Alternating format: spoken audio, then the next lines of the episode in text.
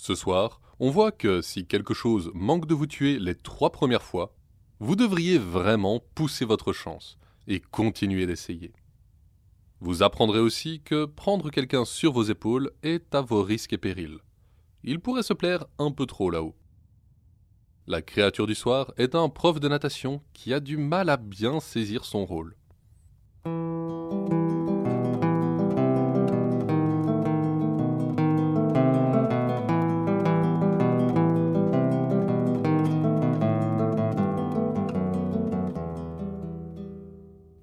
Écoutez Contes des Soirs Perdus, l'émission qui vous fait découvrir les contes et mythes que vous ne connaissiez pas encore et vous replonge dans ceux que vous aviez peut-être oubliés. Ceci est l'épisode 48, jamais 203, où on retrouve le plus célèbre des marins, Sinbad. Pour ceux qui débarquent dans l'histoire avec cet épisode, Sinbad est un très riche marchand de Bagdad, mais il n'en a pas toujours été comme ça. Car comme tous les protagonistes des histoires des mille et une nuits, il a beaucoup d'histoires à raconter. Celle de son ascension vers la richesse, mais surtout celle de ses très, très nombreux naufrages. Au moment de l'histoire de ce soir, Sinbad est déjà revenu de trois voyages désastreux, qui par miracle ont quand même chaque fois réussi à le rendre immensément riche. Et une fois de plus, il s'ennuie. Pour les auditeurs Spotify, Apple Podcast ou autres applications qui permettent de noter le podcast ou de laisser un commentaire, je vous encourage vraiment à le faire. Si vous aimez l'émission, la meilleure chose que vous puissiez faire pour m'aider à la faire connaître, c'est de booster ses notes, pour que les applications la proposent à plus de monde. Vous pouvez aussi partager vos épisodes préférés sur les réseaux sociaux. C'est une seconde pour vous, mais un geste énorme pour le podcast. Finalement, si vous voulez soutenir l'émission encore plus, il y a un lien Tipeee dans la description. Avec Tipeee, vous permettez à Compte des Soirs Perdus de continuer à vivre et vous recevez un accès à des épisodes inédits, des contes personnalisés écrits rien que pour vous, et au livret Le banquet de l'homme en rouge, un conte dont vous êtes le héros.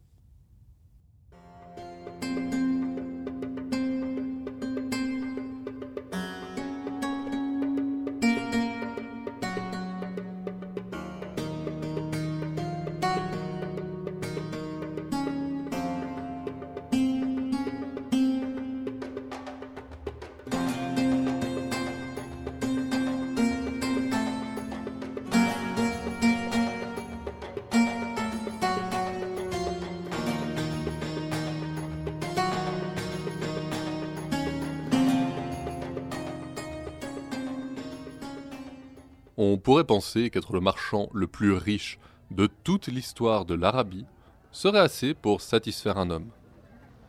On pourrait penser que trois naufrages seraient assez pour décourager un homme de remettre les pieds sur un bateau. On pourrait même penser que frôler la mort de façon diverse et variée à chaque fois qu'on met les pieds sur une île étrangère serait assez pour qu'un homme décide de rester chez lui. On pourrait penser tout ça, et on aurait tort. Car quelques années après son dernier voyage, quelques années après avoir fait naufrage, après avoir été enterré vivant dans les tréfonds d'une montagne et s'en être sorti par miracle, Sinbad le marin décida que vivre dans le luxe et le confort ne lui convenait plus et voulut repartir en mer.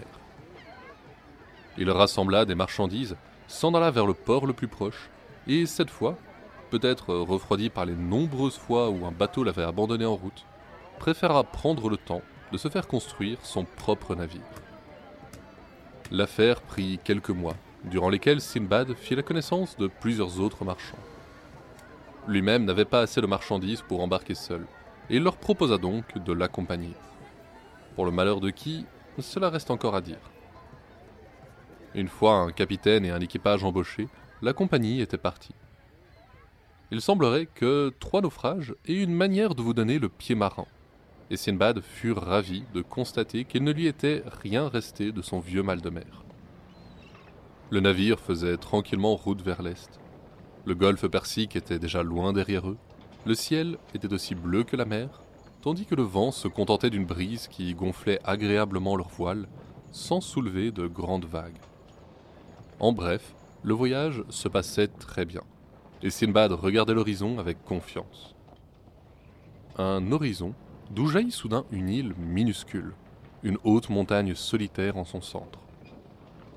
Le navire n'avait pris la mer que deux jours auparavant, et Sinbad aurait préféré ne pas s'arrêter si tôt.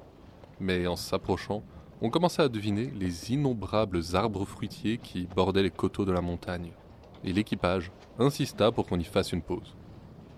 Le marchand n'en était pas vraiment fâché d'ailleurs, car il était lui aussi curieux de visiter cette île dont le capitaine n'avait jamais entendu parler. Pour avoir une meilleure vue des environs, il escalada la petite montagne avec ses confrères.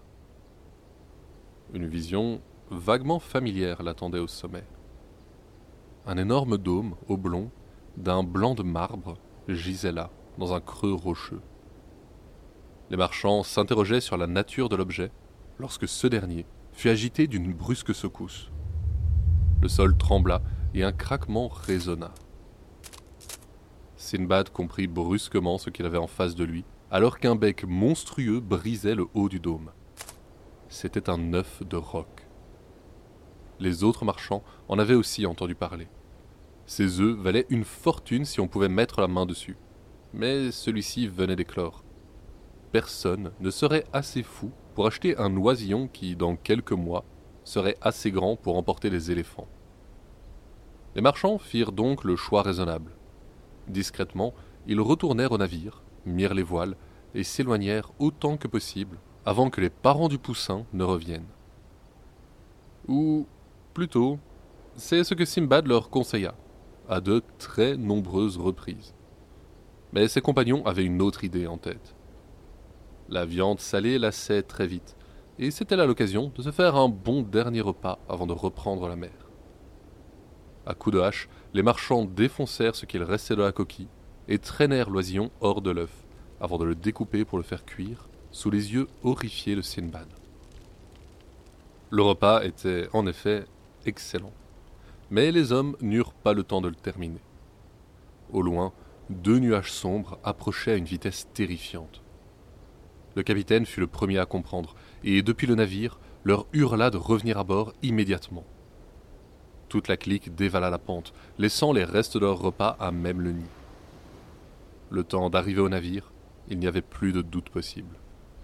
Les nuages avaient chacun deux ailes immenses, si grandes que lorsque les oiseaux les survolèrent, le ciel s'assombrit comme en pleine nuit. Un vent fort les emporta aussitôt. Ils échappèrent au roc, mais quand ces derniers atteignirent la montagne, un cri horrible secoua l'air à des lieues à la ronde. Ils venaient sûrement de voir ce que les marins avaient laissé de leurs petits. Le ciel s'assombrit à nouveau. Les rafales que jetaient les ailes étaient si violentes qu'elles manquaient de renverser le navire à elles seules. Dans le ciel, chacun des rapaces s'était saisi d'un rocher à côté duquel un éléphant passerait pour un nabot. Le premier roc laissa tomber son rocher sur le navire, mais l'adresse du timonier évita la catastrophe de justesse. Une colonne d'eau explosa quand le projectile toucha la surface et laissa derrière lui un trou qui laissait voir jusqu'au fond de la mer. Une marée blanche d'écume le remplit immédiatement, pendant que le second rocher tombait pile sur le bateau. Pas d'esquive possible cette fois. Des planches volèrent en tous sens, alors que le pont principal explosait en un nuage d'échardes. Le navire coula en un instant. La mer, enragée, engloutit les restes de l'embarcation et des marins. Les rocs s'en repartirent vers leur nid, et le ciel s'ouvrit presque en même temps que la mer. Comme toujours, ce fut un véritable miracle que Sinbad s'en sorte indemne, accroché à un débris. Et, comme toujours, les épreuves que, d'une manière ou d'une autre, le marchand était parvenu à oublier, lui revinrent en mémoire, claires comme du cristal. Pendant qu'il dérivait, brûlé autant par le sel que le soleil, il eut tout le temps de regretter son envie d'aventure. Il se maudissait, ajoutait au sel de la mer celui de ses larmes, et plusieurs fois il fut bien tenté de laisser le débris pour permettre à l'océan d'enfin l'engloutir. Pourtant, à chaque fois, un instinct l'en empêchait. L'envie de vivre était trop forte, et finalement il sentit quelque chose sous ses pieds. Une plage, tout occupé qu'il était à se morfondre, Sinbad n'avait pas vu approcher l'île sur laquelle les vagues venaient de le déposer. Le soulagement d'échapper à la mer lui fit abandonner aussitôt ses pensées morbides. mais son corps n'était pas prêt à oublier si vite les jours qu'il venait de passer sans eau ni nourriture. Heureusement, le bruit d'un ruisseau se faisait entendre non loin de là. Rampant sur le sable, le marchand découvrit un petit filet d'eau pure et fraîche. Quelques heures plus tard, ses jambes le soutenaient. La plage était étroite et raide. À quelques pas de l'océan commençait une forêt luxuriante, où chaque arbre portait des fruits en suffisance pour nourrir une dizaine d'hommes affamés. Sinbad remercia le ciel et dévora quantité de fruits qu'il n'avait jamais vus de sa vie. Les singes étaient nombreux parmi ces arbres, et le marchand était attentif à ne pas toucher aux fruits qu'il refusait de manger.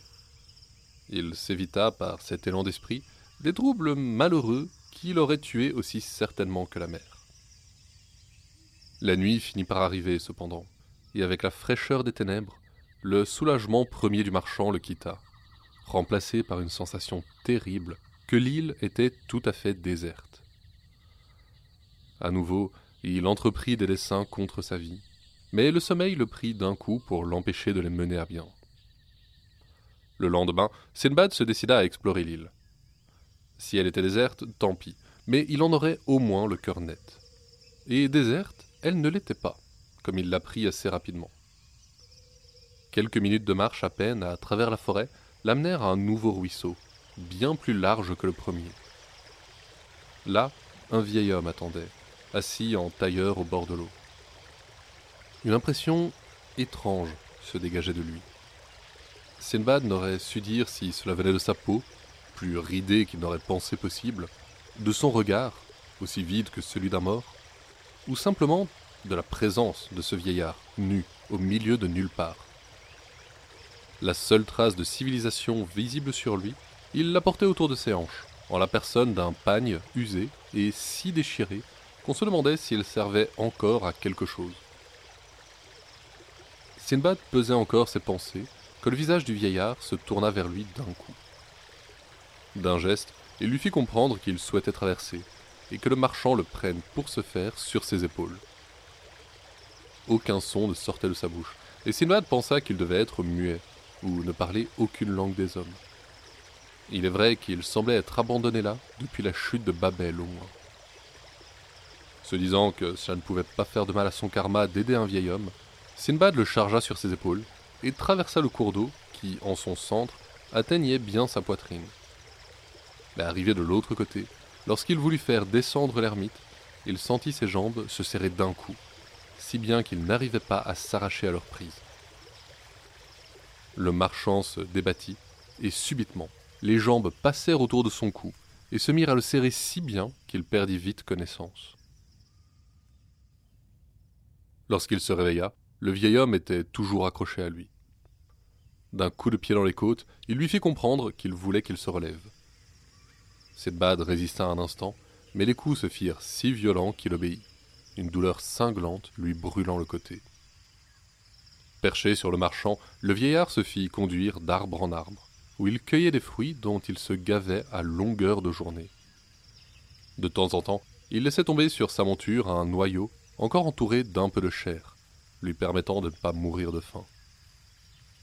Quand la nuit vint, il laissa le marchand s'allonger, mais ne desserra pas sa prise pour autant, et ce dernier était de toute façon si épuisé qu'il s'endormit tout de suite. Les jours passèrent ainsi, et Sinbad était certain que cette fois son heure était venue. Il était cependant le genre de personne qui cherche toujours à améliorer sa condition, tant bien que mal. Et lorsqu'il put récupérer une courge séchée, il en profita immédiatement pour l'évider et presser dedans le jus de raisin qui poussait en abondance dans ce coin de la forêt. Abandonnant la courge au soleil, Sinbad eut l'adresse de se faire conduire là à nouveau quelques jours plus tard. Le jus avait eu le temps de fermenter, et le vin lui allégea bientôt le corps et l'esprit. Le vieillard ne mit pas longtemps à se rendre compte que le contenu de la courge égayait considérablement sa monture. Et subtilement, il lui fit comprendre à coups de pied qu'il aimerait en boire aussi. Il restait assez de vin dans la courge pour l'enivrer, et il s'enivra, si bien que pour la première fois, sa prise se relâcha légèrement. Sinbad ne laissa pas passer sa chance, agrippant solidement les jambes du vieillard, il le jeta au sol et lui écrasa la tête avec une grosse pierre. Il était libre. Le marchand n'aurait su dire quel instinct le poussa à s'enfuir immédiatement vers la plage, mais c'était réellement son jour de chance. Un navire passait tout près des côtes à cet instant et l'aperçut. Une chaloupe fut mise à la mer, mais elle s'arrêta à bonne distance de la côte, les marins criant à Sinbad de les rejoindre. Il se résolut à rentrer dans l'eau, et trempé, les marins le hissèrent à bord. Lorsqu'il eut repris son souffle, il raconta son histoire à ses sauveurs. Vous avez rencontré le vieil homme de la mer et survécu? Pas une personne ayant posé les pieds sur cette île ne lui a jamais échappé. Il ne dessert son emprise qu'une fois sa victime étranglée. Sinbad comprit alors pourquoi les marins étaient restés à bonne distance de l'île. Il remercia Allah et se promit, comme d'habitude, de faire un généreux don aux pauvres en rentrant à Bagdad. Mais il se rendit compte qu'il allait vite en besogne, et se souvint qu'il avait tout perdu dans le naufrage de son navire. Le capitaine l'accepta pourtant à bord, et Sinbad travailla dur pour payer son voyage. De nombreux marchands voyageaient avec lui, et l'un d'eux sympathisa particulièrement avec Sinbad. Comble de la chance, le navire rentrait à Bassora. Mais il avait une dernière escale à faire avant ça. Quand ils arrivèrent à quai, le marchand demanda à Sinbad de l'accompagner. Il lui acheta deux grands sacs de jute et le recommanda à un groupe d'hommes équipés de sacs semblables. Accompagnez ces hommes, faites comme eux, et surtout ne vous éloignez pas, car cette île n'est pas sûre en dehors des villes. Vous seriez en grand danger. Sinbad fit comme on lui recommandait, et après quelques heures de marche, le groupe arriva dans une vallée où poussaient par centaines d'immenses cocotiers. Les noix de coco étaient particulièrement appréciées, mais les cocotiers étaient rares, et les escalader étaient ardus et dangereux. Le marchand s'aperçut rapidement que telle n'était pas l'intention de ses compagnons. La vallée, outre les cocotiers, regorgeait de singes, qui avaient filé en haut des arbres à leur approche. Les hommes se saisirent de pierres et se mirent à caillasser les bêtes. Enragés, ces derniers firent de même, jetant les noix de coco à la face des hommes. Lançant quelques pierres de temps à autre pour entretenir la colère des singes, ils remplirent rapidement leurs sacs et entamèrent le long chemin du retour. Le marchand qui avait présenté Sinbad au groupe lui acheta à un bon prix tout son stock de coco. Et ce dernier retourna en chercher le jour d'après et le suivant, jusqu'à ce qu'il ait tiré une petite fortune de ses fruits et en ait accumulé un chargement conséquent pour lui-même. Avec l'argent qu'il avait reçu, il compléta ses marchandises avec du poivre et des perles et rentra à Bagdad où il tira un grand profit de tout ça. Il n'oublia pas, comme promis, d'offrir un dixième de ses gains à la charité, et coula à nouveau des jours paisibles. Jusqu'à la prochaine fois.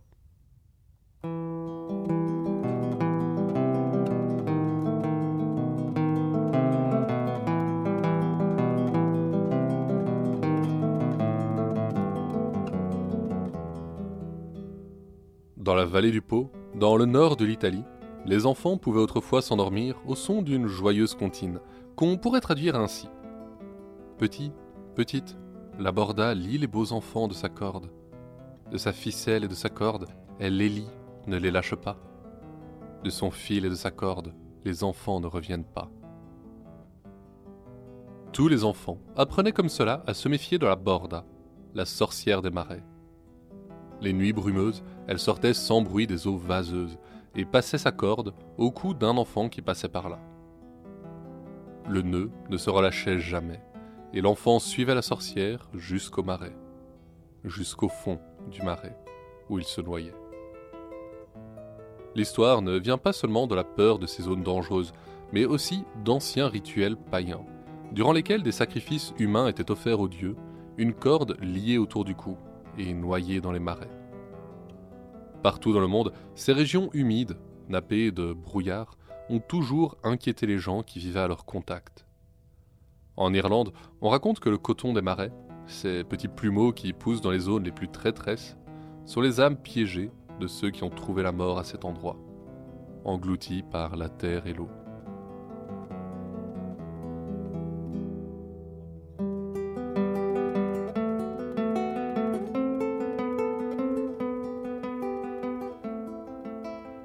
L'histoire de ce soir est le quatrième voyage de Sinbad.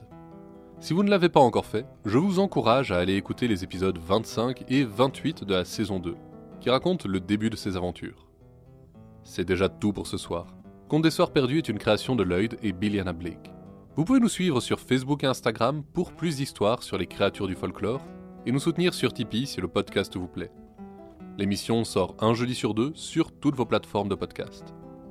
La prochaine fois, on ira en Italie pour voir que, dans le fond, Dieu a vraiment un faible pour les idiots.